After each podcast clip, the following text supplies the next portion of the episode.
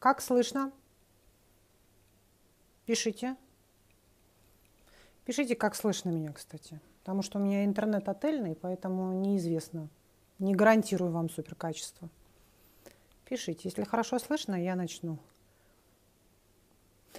Что я хочу сказать? Кто подписан на меня в Телеграме, видели сегодняшний мой пост, где я рассказываю про такие депрессивные эпизоды в детстве. Причем даже не просто депрессивные эпизоды, а прямо такая систематическая история, когда ты приходишь утром, утренняя именно такая депрессия, и начинаешь завтракать. Причем что характерно, это абсолютно точно связано вот с, этой, с приемом пищи.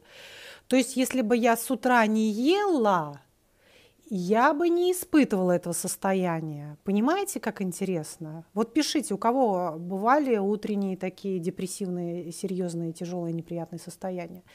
И держались они буквально несколько секунд, эти состояния депрессивные. Но они были настолько мощными, настолько тяжелыми, вот такой волной прям накрывала.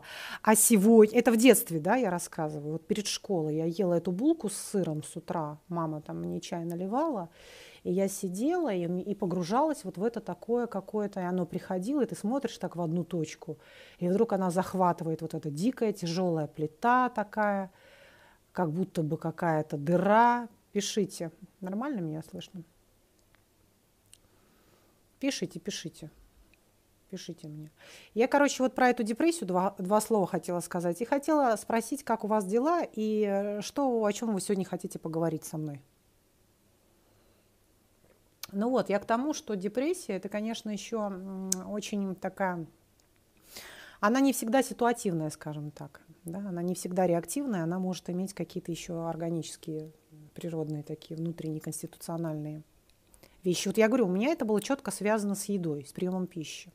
А еще, что интересно, вот я вспоминаю, да, потом это уходило, это как-то так нивелировалось. Сейчас это приходит периодически, и опять же в момент я не думаю, что это какой-то мощный якорь, знаешь, когда тебя били в детстве, грубо говоря, пока ты ел, тебе давали за трещину, и вот ты как-то заякорился, зафиксировался на этом тяжелом неприятном чувстве, и в дальнейшем каждый раз, когда, да, как условный рефлекс, каждый раз, когда ты начинаешь кушать булочку там с чаем, у тебя возникает эта тревога и печаль. Нет, я не думаю. Тут именно связано непосредственно с вот этим приемом пищи, потому что в дальнейшем оно нивелировалось. И знаете, как интересно, вот когда у меня родилась вторая дочка, долгожданная причем очень, я кормила ее грудью, приходило вот точно такое же чувство. Очень-очень-очень такое жуткое и тяжелое. Но здесь э, явно а, как бы активная работа пролактина, правильно? То есть на грудном вскармливании, когда ты кормишь грудью, у тебя меняется гормональный фон, это хоть понятно, это объек, ну, объективные могут быть причины, да? Ну, а вот когда ребенок испытывает депрессивные состояния такие, это очень-очень-очень странно и не характерно вообще. Ну ладно для детей, потому что дети, они обычно с легкостью справляются с депрессиями в возрасте, допустим, 7, 8, 9 лет. Это все такое. Вчера я, кстати, была на опере в Большом театре. Что я хочу сказать? Опера длилась нереально долго. Первый акт час, второй акт час и третий акт час. То есть продлилось, наверное, это все до 12 ночи. Со скольки? С 7 до 12, что ли. В общем, какая-то, какой-то ужас. Я сидела в первом ряду, и мне хотелось как бы крикнуть, что сейчас я сдохну товарищи. А все потому, что не было достаточно кислорода. Вот казалось бы, ну большой театр, ё-моё, но что вам не включить этот кислород полноценно? Не установить эти максимально там, я, это же специальные должны быть системы кондиционирования, чтобы люди не сдохли. В, несмотря на то, что было немного людей, вы понимаете, так как рассаживают в Большом театре сейчас через два, два через два, два через два, два через два, то есть 50% только заполненность была. Соответственно, должно быть много кислорода. Я думаю, а если бы были все люди, мы бы вообще там сдохли и умерли. То есть начинается какая-то просто интоксикация уже от углекислого газа. Реально. Еще чуть-чуть, мне казалось, что меня вынесут вперед ногами. У меня занемело спина, у меня стали болеть ноги, я просто засыпала, началась уже болеть голова. То есть все вот признаки того, что смерть моя близка. Ну, конечно, какие-то там два театрала там хлопали в ладоши радостно. Видимо, они этого не замечали. Есть, в принципе, толстокожие люди, которым все равно, есть кислород или его нет. Понимаете, да? Но я была в ужасе. Так, Что? Да-да-да-да-да. Вот это был, был тот момент, когда я вам показывала эту яму, яму с первертами. ну, реально, там только перверты могут работать, мальчики. Яму с первертами. И э, получилось так, что моя юбка непосредственно была у их носа, понимаете? Будь у меня там, я не знаю, покороче платье, то они вот прям в нос бы уткнулись бы. Вот, в мою вульву. Пишите. Когда назад в Мексику уже очень скоро, буквально чуть-чуть, и назад в Мексику. Сегодня мы встречались с сестрой, с моей сестрой, сходили с ней в кафешку, съели Павлову, очень люблю этот десерт Павлова, и общались на ту тему, не хочу ли я переехать в, Мек... Ой, в Москву из Мексики обратно в Россию. И я ей говорила, что нет, по той простой причине, что не чувствую здесь свободно себя. И не хочу ничего засирать, ни Россию, там все такое, не хочу, знаете. Вот я, мне это самой очень не нравится, когда человек уезжает жить за границу и начинает хаять Россию. Вот, русских там, т -т -т. это как-то неприятно. Поэтому я не хочу быть одной из этих, кто вот пытается обосрать Россию. Не хочу. Я просто хочу сказать, что в Мексике по объективным причинам я чувствую себя свободнее, правильно? Как блогер прежде всего. Даже не как просто психолог. Я же не просто психолог, еще и блогер. Соответственно, когда ты живешь в Мексике, ты можешь позволить себе говорить очень много о чем. Чего не можешь сделать в Москве. Всего боишься. А если ты всего боишься, то, соответственно, у тебя язык не поворачивается это говорить. Тебе даже мысль это не приходит. А в Питер еду, все, через пару дней приезжаю в Питер на недельку. Обязательно буду посещать там, сейчас а, скажу, что зимний, ну, Зимний дворец, само собой, Эрмитаж, это, это понятно, а, господи, Петродворец, и покатаюсь по э, ночной Неве обязательно.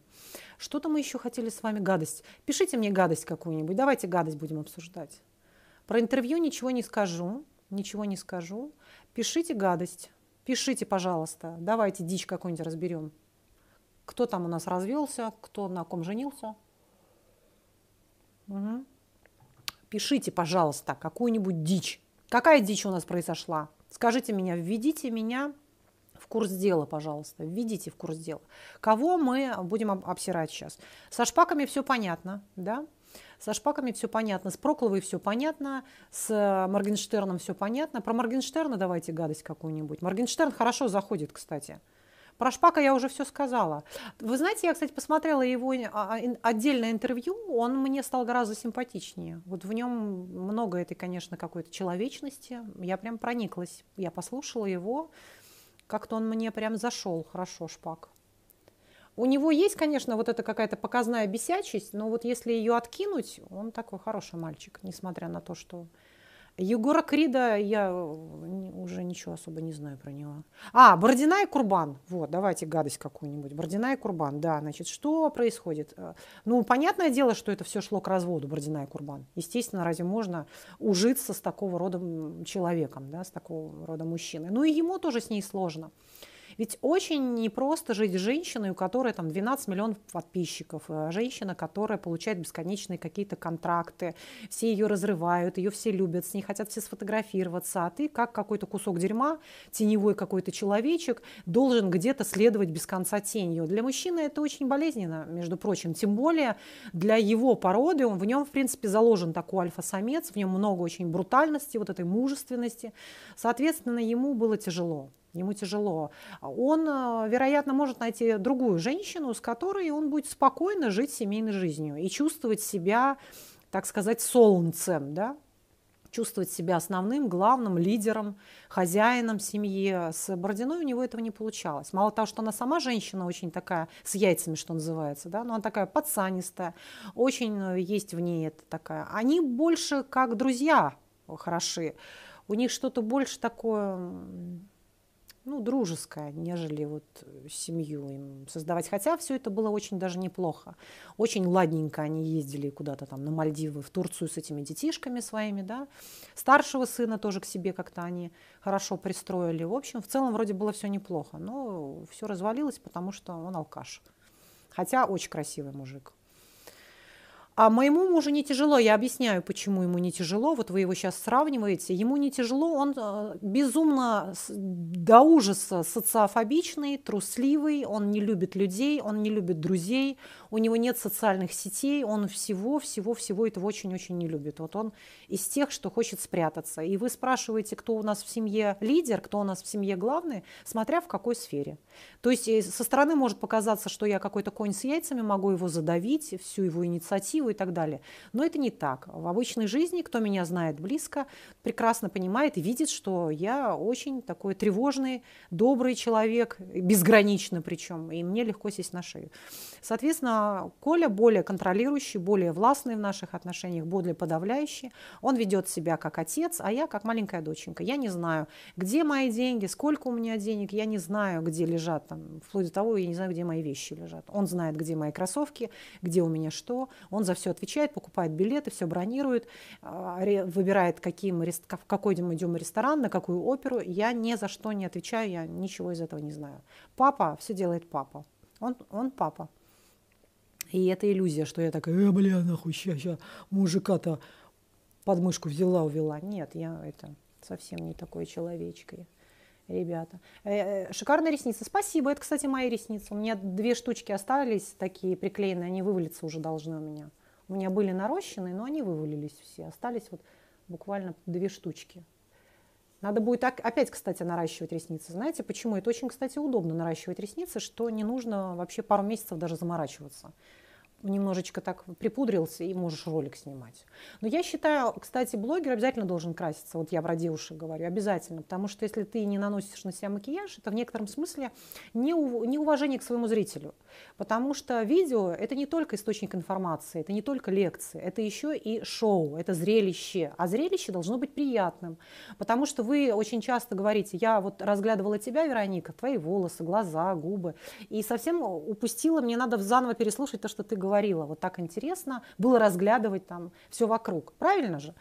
Соответственно, это очень важно, чтобы человек, который снимает видео, надо мне ближе к свету садиться, видите, делал мейкап. Вам же веселее разглядывать то, что я накрасила, правда же?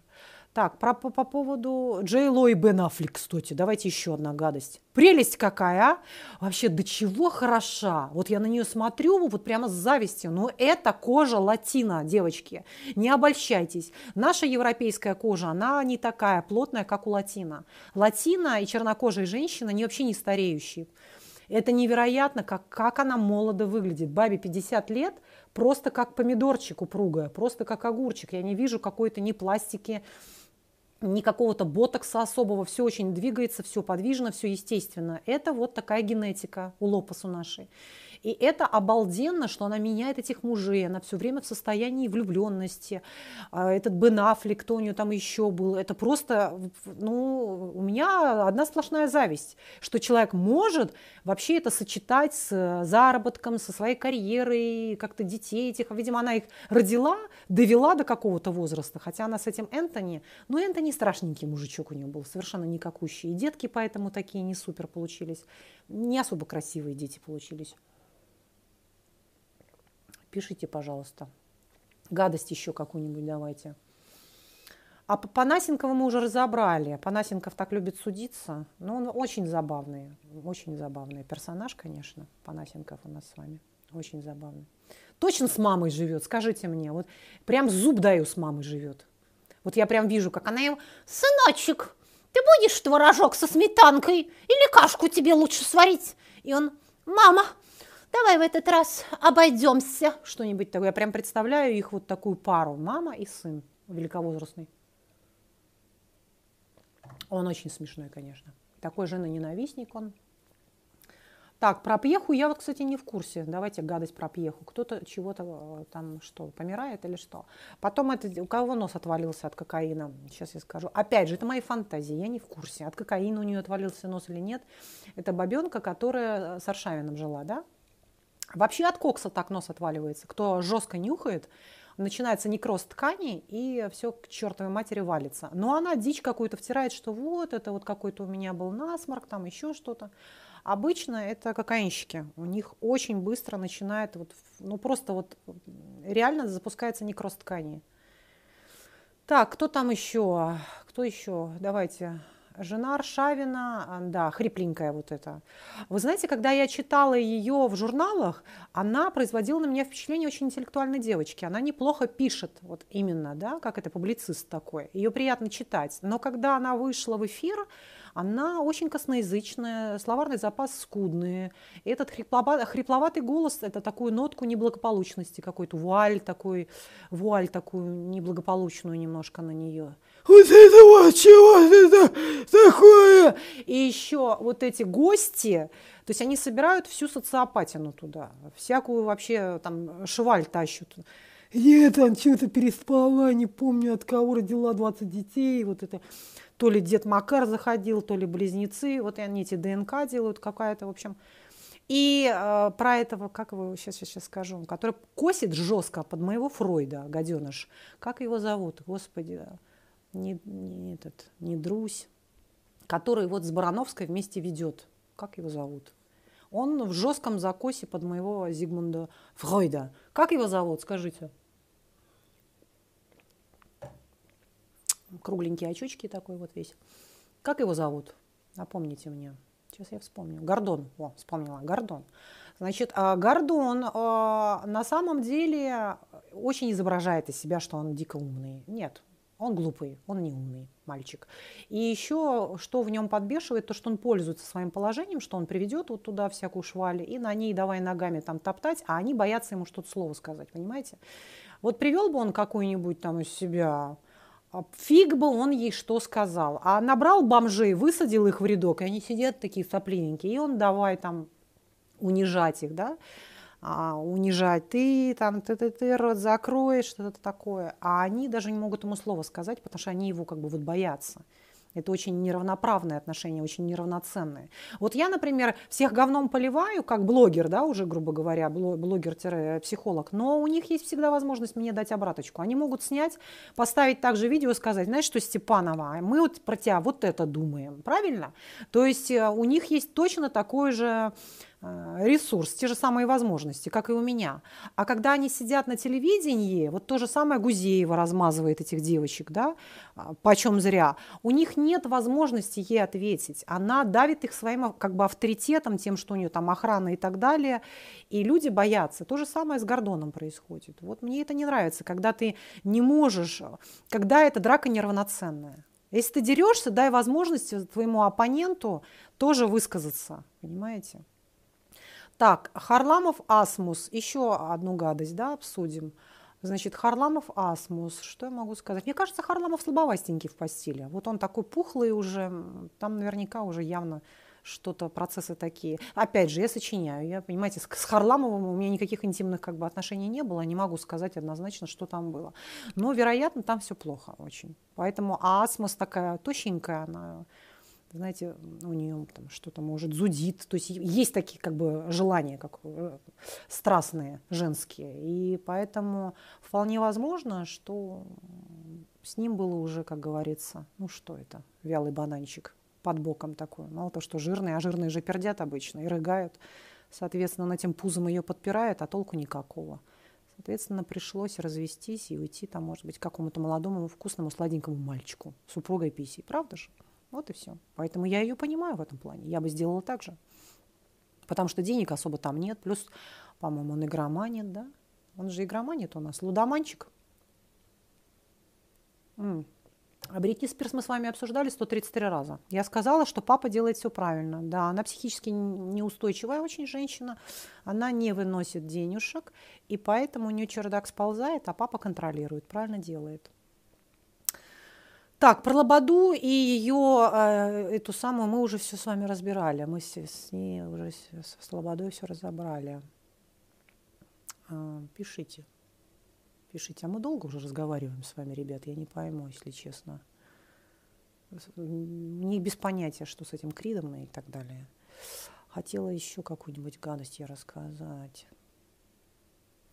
Да хватит Крида этого. Воля и Лайс, Ляйсан. Давайте Воля и Ляйсан лучше. Воля точненький такой. Воля злоебучий, я думаю. Там у Воли все нормально.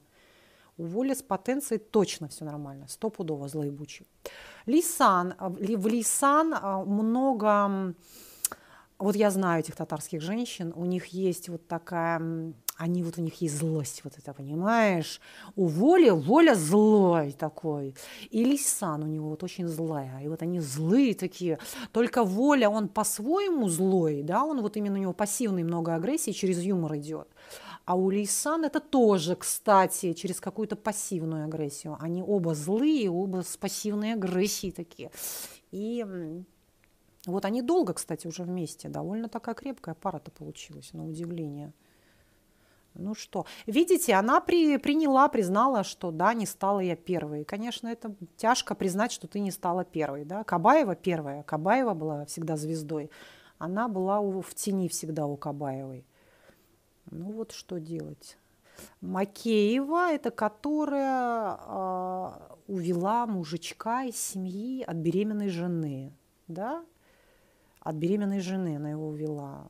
И что-то и, и начала какой-то, я ему зубки вылечила, я ему там э, к врачу его сводила, я ему там кашки варила, какую-то херню, как мамочка, да, начала.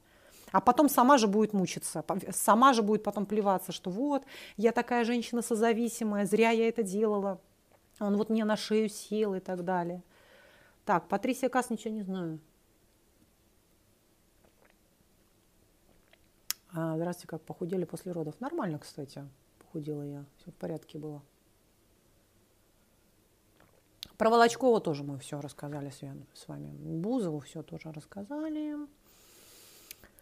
А про Бузову рассказали все. Винсан Касаль. Кстати, а, про Кардашьян. Ну, два слова давайте про Кардашьян. Вот Винсан Касаль. Будем разбирать с вами фильм в этот четверг. По вашим, кстати, многочисленным просьбам. «Опасный метод». Все, начинайте смотреть его. И там Винсан Касаль, красавчик, играет тоже. С, еще Натали Портман, по-моему, да? Да, и, еще, еще, еще кто-то.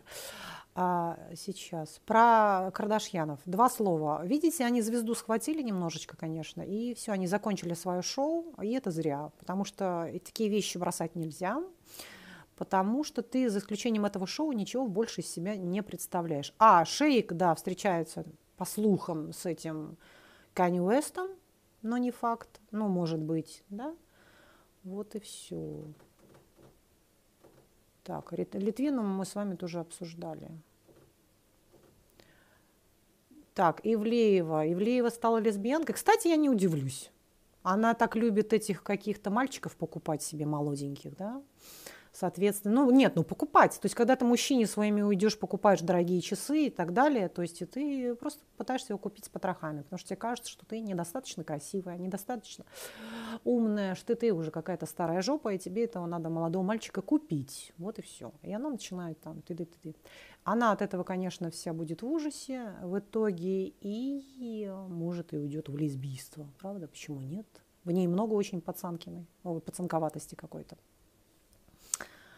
Так, ну все, ладно. А, ух, ничего себе народу-то сегодня набежало на всякую ерунду, вот эту мою, которую я говорю. Да? Сплетни, это у нас называется воскресные болталки. Любимые мои, кто не успел, кстати, сегодня на наши болталки, я сейчас это публикую в YouTube, поэтому не переживайте. И думаю, что по воскресеньям мы возобновим это все. У меня просто был плохой интернет в Завидово. Там просто, там можно было загружать полжизни какую-нибудь одну фотографию. Там не было возможности работать, а тут есть. Поэтому я вас целую, обнимаю. В понедельник у нас будет что-то очень интересное. И в среду, в четверг. А мы, кстати, каждый день будем с вами э, ролики снимать, я так думаю. Мы придем к тому, что будем выкладывать ролики каждый день. Все, я вас целую, мои котятки, и обнимаю. До новых встреч!